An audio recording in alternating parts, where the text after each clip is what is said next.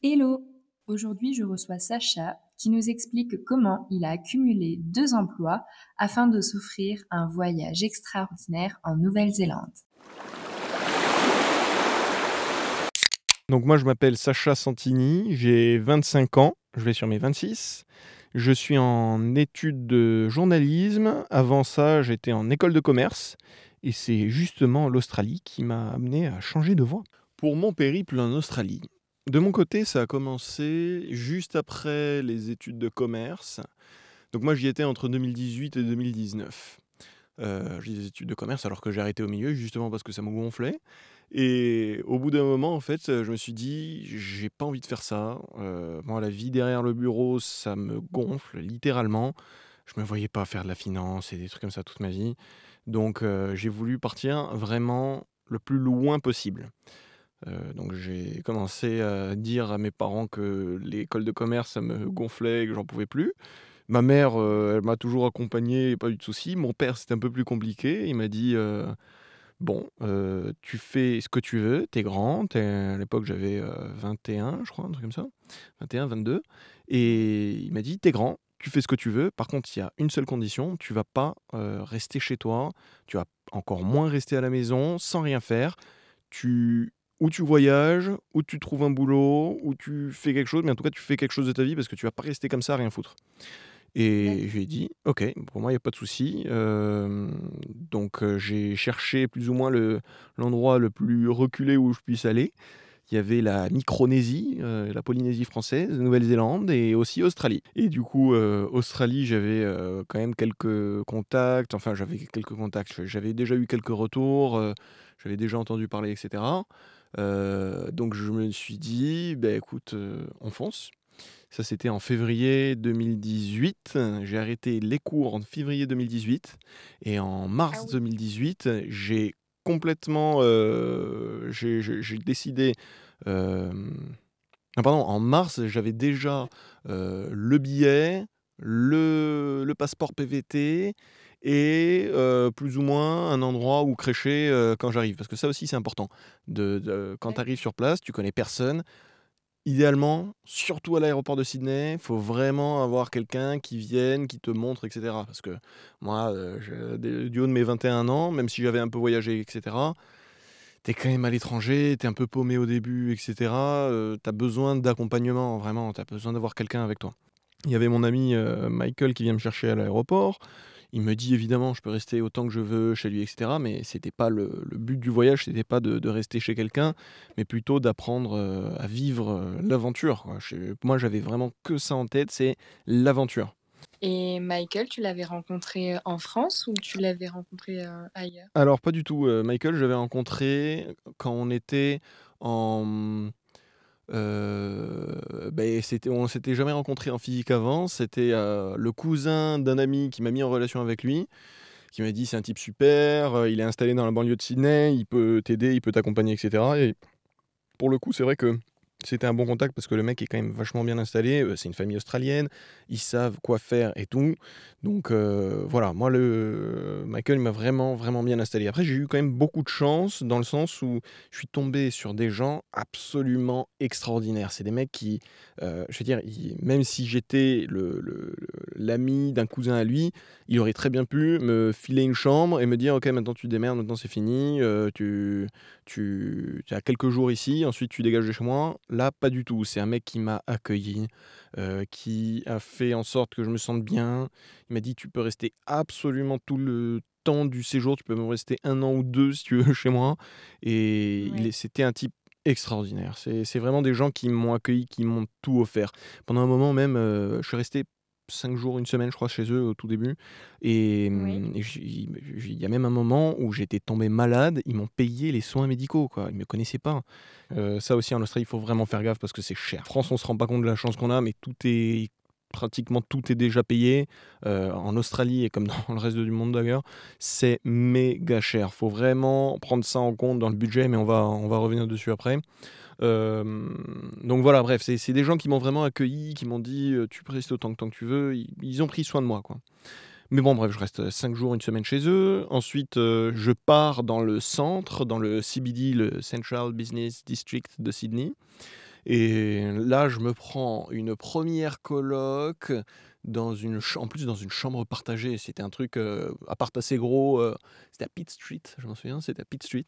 Et c'était un appart assez gros, mais c'était des chambres partagées. Et ça, c'est vraiment, c'est vraiment moyen. Si vous pouvez éviter de faire ça, c'est moi, je, moi en tout cas, je trouve pas ça confortable du tout.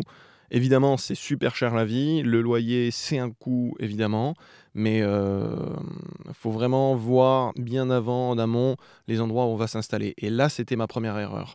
De foncer en mode, euh, ok, allez, je me prends un appart, après on se démerde. Non. Euh, tu vas rester là-bas pendant un an.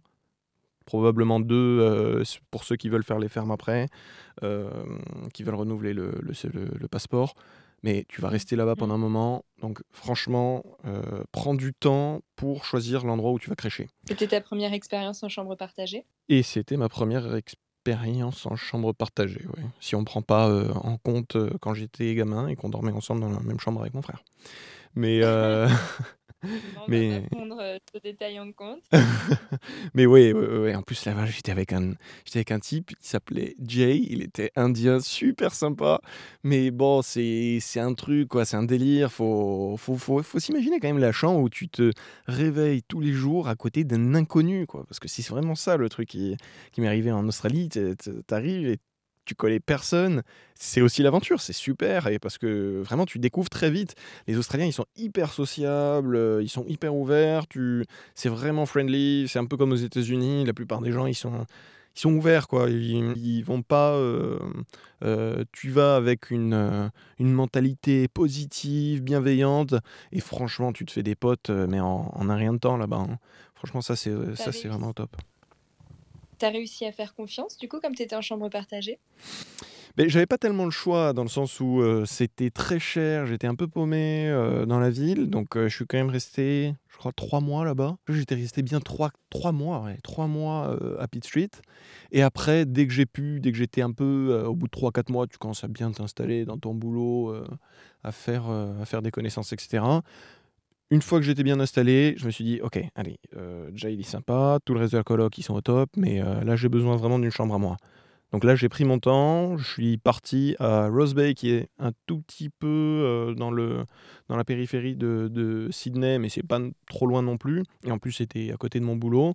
Et là-bas, j'avais trouvé une chambre, euh, une chambre à moi, en coloc toujours évidemment, une chambre à moi dans, chez une petite vieille qui était super sympa. Euh, très tranquille et tout donc euh, moi j'étais en plus vraiment en mode boulot sport et tout donc euh, franchement c'était le mieux vraiment de prendre son temps. Là, vraiment, s'il si, s'il y a une leçon euh, pour la partie logement, c'est prendre son temps pour le logement, pour l'installation. Ça, c'est hyper important. Donc tu es arrivé à Sydney, tu as rencontré Michael, ensuite tu as pu avoir une chambre partagée et par la Ouais. suite, est-ce que ton but c'était de trouver tout de suite un emploi dans le but d'avoir euh, un- une rémunération et puis après de pouvoir éventuellement planifier des voyages Alors ça, c'était la deuxième erreur et probablement la plus grosse. Euh, prévoir un travail. Vraiment, ça, il faut voir bien, bien avant. Parce que le travail, euh, c'est en mode... T'arrives pas là-bas, les mains dans les poches. Tu peux trouver du boulot partout, évidemment. hein. Ça, il n'y a pas de souci. Je pense que c'est plus ou moins comme, ça dans tous les pays du monde. Mais le, but, ça reste quand même de, de trouver un travail qui te convient plus ou moins et où tu es à l'aise. La grosse erreur que j'ai fait, ça a été de ne pas prévoir ça. Moi, je suis arrivé, j'avais prévu à peu près, pour le budget, j'avais prévu à peu près 5-6 000 dollars, sachant qu'à l'époque, en 2018-2019, ils nous demandaient une preuve pour le PVT, pour euh, avoir son passeport, une preuve qu'on a au moins 5-6 000 euh, dollars sur le, euros pardon, sur le compte. Donc, euh, non, non, pour ça, c'est. Ça va, j'ai été plus ou moins bien. Mais le problème, c'est que ça part très vite. Et moi, à trouver un véritable boulot, j'ai mis un mois. Et un mois, quand t'as pas de boulot à Sydney, dans une ville que tu connais pas, ça coûte très cher de ne pas avoir de boulot. Alors au tout début, euh, au tout début d'ailleurs, le, premier boulot que j'ai fait, c'était deux boulots de serveur à plein temps. Et ça, c'était une catastrophe pour moi. Ça a duré euh, à peu près euh, une semaine, un peu moins. Mais vraiment, c'était deux boulots de serveur à plein temps. Tu dors très peu, tu t'en souviens toute ta vie parce que j'étais en période d'essai, parce que je savais pas trop quoi faire, où aller et tout. Je m'étais mal pris pour les boulots. Et là, vraiment. déjà eu cette expérience en France? Oui, oui, oui, bah, au service, euh, moi j'ai ma famille qui, est, qui a un restaurant, donc euh, je les ai souvent aidés au service, etc. Mais c'est un autre délire, c'est-à-dire que tu vas, les rémunérations sont pas les mêmes, la plupart du temps d'ailleurs, dans les entreprises. Euh, il faut savoir qu'on est payé toutes les deux semaines. Il y en a certaines qui même qui payent toutes les semaines, mais c'est en général toutes les deux semaines. la clientèle n'est pas la même, l'intensité n'est pas du tout la même aussi. J'étais dans un restaurant français qui faisait à peu près 500 couverts par jour. Et à côté, j'étais au casino de, Sydney, au Star Casino, je m'en souviens. c'était aussi des 600 couverts jour. C'était un truc de taré, quoi. C'était c'était vraiment hyper, vraiment à bloc. Mais l'avantage, c'est justement que j'ai pu comparer au bout d'un moment les meilleures offres. Donc moi, ce que j'ai fait au bout de 2-3 semaines, c'est que vraiment, quand je galérais à trouver un boulot, je me suis mis à imprimer genre 300 CV par semaine, partir dans tous les grands axes de Sydney, filer des CV de tous les côtés. Et ça, ça a été, euh, franchement, c'est le meilleur conseil que je puisse donner à quelqu'un qui, y va. Un CV assez bien mis, en anglais évidemment.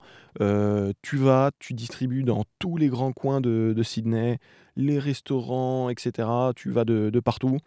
Euh, et, ensuite, tu attends chez toi parce que euh, tu auras les retours par mail. Et là, tu pourras comparer les offres, les types de restaurants. Et je pense qu'au niveau de l'organisation, c'est le mieux. Ça, c'est le meilleur conseil que je puisse donner. Pour une organisation vraiment carrée, tu pars dans les restaurants, tu vois une fois euh, que tu as, toutes les offres en face de toi, ce qui est le plus proche de chez toi, les meilleurs, les meilleurs salaires. les ambiances aussi, idéalement, aller sur place, essayer de voir, ok, c'est une bonne ambiance, etc. Euh, voilà, franchement, ça c'est le meilleur conseil que je puisse donner. Ensuite, euh, ben, du coup, j'ai choisi, le, au bout d'une semaine, j'ai choisi de rester au casino de Sydney. Et ben, c'était super. Là, au casino de Sydney, euh, je, me suis, je me suis régalé. C'était hyper, hyper, hyper international. J'avais rencontré plein de monde, beaucoup d'Asiates, surtout dans les, dans les, dans les restaurants des casinos, mais bon pour boire. Si tu si es à la tchatch, c'est vraiment, euh, tu es à l'aise avec le client et tout. Faut, faut être à l'aise en fait, c'est ça le truc. Faut, faut être, bah, évidemment pas, trop non plus, il faut, faut, rester, un peu professionnel. Mais dans le, avec, euh, je sais pas si c'est toujours le cas, mais avec le PVT de l'époque, il fallait rester pas plus de 6 mois dans l'entreprise. Tu fais 6 mois et 6 mois. Donc là, les, c'est toujours... toujours... le cas, ouais. Euh, donc là, dans le premier, dans mon premier boulot, J'étais resté, j'étais même, j'avais même pas fait 6 mois et 6 mois dans les deux, j'avais fait 5 mois et 5 mois. Le premier, c'était donc au casino. Et vu que j'avais mis un, mois à arriver, il me restait plus que 12, il, il me restait plus que 11 mois. J'avais fait un mois, 5 euh, mois dans le casino et 5 mois dans, un, dans le euh, Sydney Golf Club. Et c'était, euh, mais c'est le jour et la nuit, quoi. C'est, tu passes d'un casino où tu es ambiance de taré avec 500 couverts jour, grosse, grosse, vraiment très, très intense. Là-bas, je faisais des 75 heures par semaine à peu près. C'était, ainsi, c'était un rythme assez soutenu, mais bien, quoi, bien, parce que je pouvais m'organiser avec le sport et tout, la plage et tout, c'était vraiment génial. Et après, du coup, au bout de cinq mois, je me suis dit, bon, ben, j'ai fait quand même mon expérience, j'ai envie de faire autre chose, et surtout de me garder un mois pour, pour la fin du, du séjour, mais ça, on va, on va en parler. Et du coup, deuxième expérience, c'était le Sydney Golf Club, euh, Royal Sydney Golf Club, et c'était vraiment un truc de dingue, quoi, parce que euh, c'était le jour et la nuit. J'avais vu le côté australien hyper international, hyper, euh, hyper ouvert sur le monde, etc. Et après, le Golf Club, c'était que des familles Bourges, mais oui, des Bourges, euh, gros Bourges, euh, des grosses familles australiennes, euh, un service qui n'était pas du tout le même, c'était vraiment très européen comme service, très huppé, vraiment très classe, donc c'était cool, franchement ça m'a fait mes deux expériences, et j'étais content de voir ces deux faces de l'Australie. Euh, et après, évidemment, je me suis gardé un mois auquel j'ai vraiment tenu pendant tout le long du séjour, parce que c'était aussi une des raisons pour lesquelles j'ai travaillé là-bas. Je me suis gardé un mois pour faire Nouvelle-Zélande. Ça, c'était mon rêve depuis toujours. Moi, je suis un. le goal. Ouais, mais vraiment. Donc, quoi, je... Moi, j'étais un dingue, et je suis toujours un dingue de... du Seigneur des Anneaux. Donc, euh, je suis vraiment parti là-bas pour, euh, en grande partie pour ça. Mais pour ça aussi, il faut vraiment prévoir un budget. C'est-à-dire que Bon, j'étais pas, euh, j'étais pas dans la dèche, mais je suis pas revenu non plus euh, en France euh, pété de thunes. parce que je me suis pris un mois pour voyager, pour me faire plaisir en Nouvelle-Zélande. Alors, ben, dans les salaires, moi été... Après, il y, a pas eu, y a eu pas mal d'inflation entre-temps, mais c'était 25 ou 26 dollars de l'heure. en sachant que j'ai été augmenté entre les deux boulots. C'est-à-dire qu'au tout début, j'étais commis et demi-chef de rang. Et là, après, j'étais chef de rang au golf club. Et ça, c'était vraiment énorme, par contre. là, ça, ça payait bien. Donc, tu as fait ta période de travail en Australie, tu as vraiment charbonné dans le but de partir en voyage en Nouvelle-Zélande. Mmh. Tu m'as dit que tu étais un grand fan du Seigneur des Anneaux. Est-ce que tu as pu voir les, mmh, le lieu de, tournage du Seigneur des Anneaux? Raconte-moi ton, ton, voyage en Nouvelle-Zélande. Ouais, bien sûr, bah, c'était extraordinaire. Hein. C'est le truc. Franchement, j'ai pas mal voyagé. Je, me, la pète un peu, mais c'est vrai que j'ai pas mal voyagé pour 25 ans. J'ai fait le Canada, États-Unis, euh, Argentine, euh, un peu de, Chili, Amérique du Sud, Brésil, etc. Euh, mais je pense que la Nouvelle-Zélande, c'est. je sais pas si c'est le plus bel endroit du monde que j'ai vu pour l'instant. Il y a un truc qui s'appelle Paradise Valley, justement. c'est vers Queenstown dans l'île du Sud. C'est l'endroit euh, où a été tournée la scène avec Isengard, donc euh, toute la tour de Saruman et tout. C'est évidemment dans, le film, euh, c'est assez, assez dark, etc. Mais quand tu vois en vrai, ben, tu vois pourquoi on l'appelle Paradise Valley là-bas, parce que c'est incroyable. C'est un truc, c'est. Il n'y a, pas de, a pas de comparaison avec le reste du monde. C'est-à-dire que euh, il y a des endroits absolument incroyables euh, en France, en Europe, au Canada, c'est vraiment des paysages euh, absolument sublimes. Mais la Nouvelle-Zélande, c'est unique au monde en fait. C'est un mélange de Canada, d'Argentine, mais avec ce côté pacifique qui pourrait pas être expliqué. Il faut vraiment partir là-bas pour voir. Donc moi, ce que j'ai fait, c'est que je me suis déplacé en avion. En avion parce que c'était le moins cher en fait. Euh, les bus. Tu veux dire entre les, entre, les, villes, ouais. Les ouais, les îles? Ouais, ouais, bien sûr. Donc moi j'ai fait les îles euh, du nord et du sud. Euh, d'ailleurs, je conseille vraiment de prendre un minimum de trois semaines pour partir.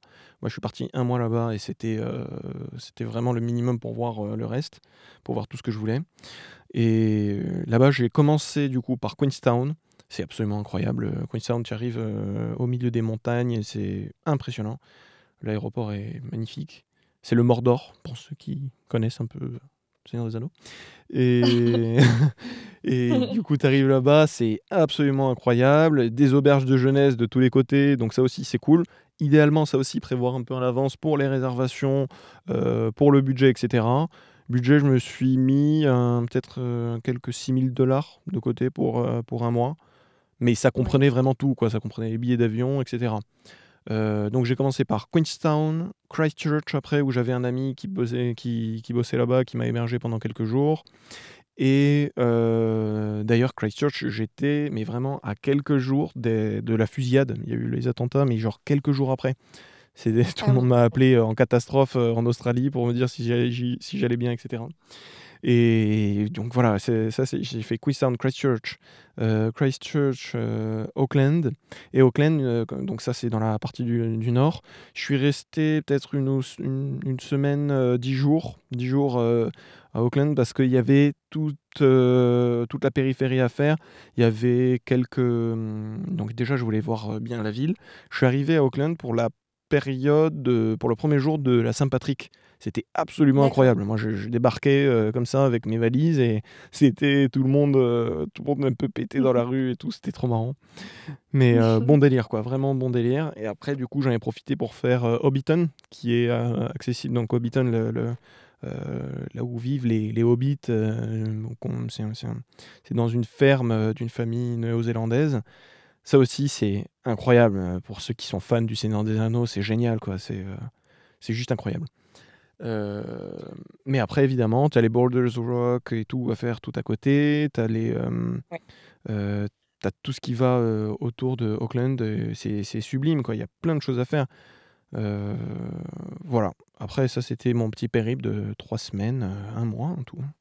Et après, tu es revenu en Australie pour voyager? Alors après je suis non, après je suis rentré en Australie quelques jours parce que j'avais laissé des affaires chez mon ami Michael et, euh, et je suis rentré direct en fait. Euh, c'était la fin de mon périple. Moi j'étais super content de terminer sur ça parce que c'est vraiment la récompense quoi. Tu, tu te dis là vraiment, ouais, ouais, vraiment là tu, tu te dis tu pars à l'aventure et ça te change en fait. Euh, des voyages comme ça, partir pendant un an dans un pays que tu connais pas, c'est flippant. C'est, moi, je, je- il y en a qui, qui, qui ont, qui ont simplement abandonné. J'en ai vu énormément abandonner d'ailleurs. Des Français abandonner, mais vraiment au bout de deux mois à peu près, c'était, cette période-là, deux mois en moyenne, parce que ça fait peur, parce que tu es loin t'es très loin de ta famille. Euh, tu dis, c'est quand même à 18 000 km, je crois, un truc comme ça, de, ta famille. C'est, euh, assez, euh, c'est assez impressionnant en fait. Mais ce qu'il faut vraiment garder en tête, c'est que euh, t'es pas tout seul dans le sens où euh, bah, tu as des euh, gens euh, qui vont euh, t'accompagner, qui vont t'aider. Encore une fois, si tu vas là-bas avec une bonne mentalité, une mentalité bienveillante, je pense que c'est un peu comme de partout dans le monde. Les gens t'accueillent, les gens te font confiance et c'est ça qui est cool. Quoi. Si tu dois décrire ton aventure en un seul mot, ce serait lequel? Je sais pas pourquoi le premier mot qui me vient à l'esprit c'est sauvage, alors que bah, il y a énormément d'autres paramètres à prendre en compte et comme je dis le côté humain qui était super, euh, mais euh, c'est aussi ça, tu vois, c'est aussi partir, te mettre dans des situations parfois compliquées. euh, parce que tu vas en avoir, c'est sûr et certain. Moi, je connais absolument personne qui a été en Australie et tout s'est passé impeccable, sans accroc ni rien. Non, là-bas, je, me suis pris, je, me rappelle, les deux premières semaines, j'ai failli mourir deux fois. En trois semaines, j'ai failli mourir deux fois déjà. Euh, la première fois, c'était les tout premiers jours où j'étais à Sydney. Je me suis pris un bus dans la gueule. Un bus. que, Quoi Attends, attends, comment, comment ça Si tu veux, j'étais sur, le, j'étais sur le trottoir et moi j'étais en mode Oh putain, trop mignon, les gratte-ciel et tout. Je prenais des photos. Et ce qu'il faut savoir, c'est que les bus en Australie, ils viennent vraiment très près du trottoir. Et tu une partie du bus qui est donc le, rétroviseur qui sort sur le côté, euh, donc qui sortait sur le côté gauche, qui m'est tapé, qui m'a tapé dans la gueule. J'ai fait un bond sur le trottoir. Alors évidemment, tout le monde était en mode Oh putain, ça va, euh, comment ça va, tu, te sens bien et tout. Et moi, au début, j'étais hyper sonné et tout. Après, je me suis encassé, je me suis embrouillé avec le chauffeur de bus. j'ai cru que j'allais le tuer. J'étais en mode, mais putain, mais t'es trop con Alors que, évidemment, c'était moi qui étais en tort. ça, c'était la. Mais ça, c'était les tout premiers jours euh, à Sydney. Et ensuite, là aussi, où j'ai vraiment fait le con, c'est quand je me suis baigné pour la toute première fois. C'était à Bondi Beach. À Bondi Beach, tu as des euh, couloirs de nage. C'est-à-dire que tu as des drapeaux qui te disent Ok, tu as le droit de te baigner là-dedans, euh, le reste, tu pas le droit d'aller tout. Mais moi, comme gros mongolia que je suis, j'ai vu la plage, je me suis dit Ok, c'est comme encore, ça allez, j'enlève tout, je fonce dans l'eau. j'ai commencé à nager, mais en... au bout de 3-4 secondes, je me suis retrouvé à 50 mètres du rivage de, de la côte. J'ai j'ai vraiment flippé. Là, je me suis dit, ok, là, il y a un souci. Et même si j'avais testé, même, même si j'avais à Biarritz, euh, à Osgore, euh, quand j'avais fait du surf, et j'avais déjà eu des expériences comme ça de, de courant, mais là, c'était complètement différent. T'as des courants de tarés. Je me suis retrouvé à 50 mètres des côtes. Euh, j'ai commencé à flipper complet. Alors, au tout début, j'ai j'ai fait n'importe quoi. J'ai commencé à aller contre-courant. J'ai fait n'importe quoi. Et ensuite, ce que j'ai fait, il y, a deux il y a deux techniques quand on est euh, face au, au courant. C'est que ou tu te laisses porter, ça je n'ai jamais trop compris, euh, ou tu te laisses porter et, euh, et après voilà, tu, tu- tu reviens par, la- par la côte par un autre endroit. Ou sinon, ce qu'il faut faire, c'est pas aller contre le courant nécessairement, mais en diagonale en fait. Parce que le plus dangereux, évidemment, dans les courants, c'est de t'épuiser et ensuite de, de- de- d'avoir euh, vraiment plus d'énergie et de crever, de crever sur place. Et c'est ça qui me faisait, qui m'a fait flipper, qui m'avait terrorisé sur le coup.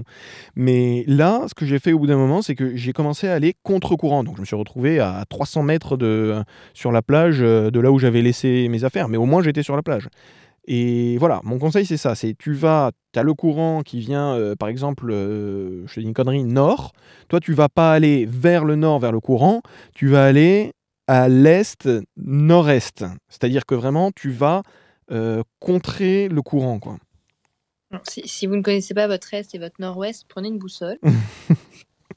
mais voilà, et ensuite, ouais, non, non, ça c'était les deux expériences qui m'ont vraiment fait le plus flipper en, en, Australie, côté environnement, on va dire. Mais tout ça pour dire que tu peux, ça fait partie de l'aventure. Tu peux pas prévoir ce qui va se passer.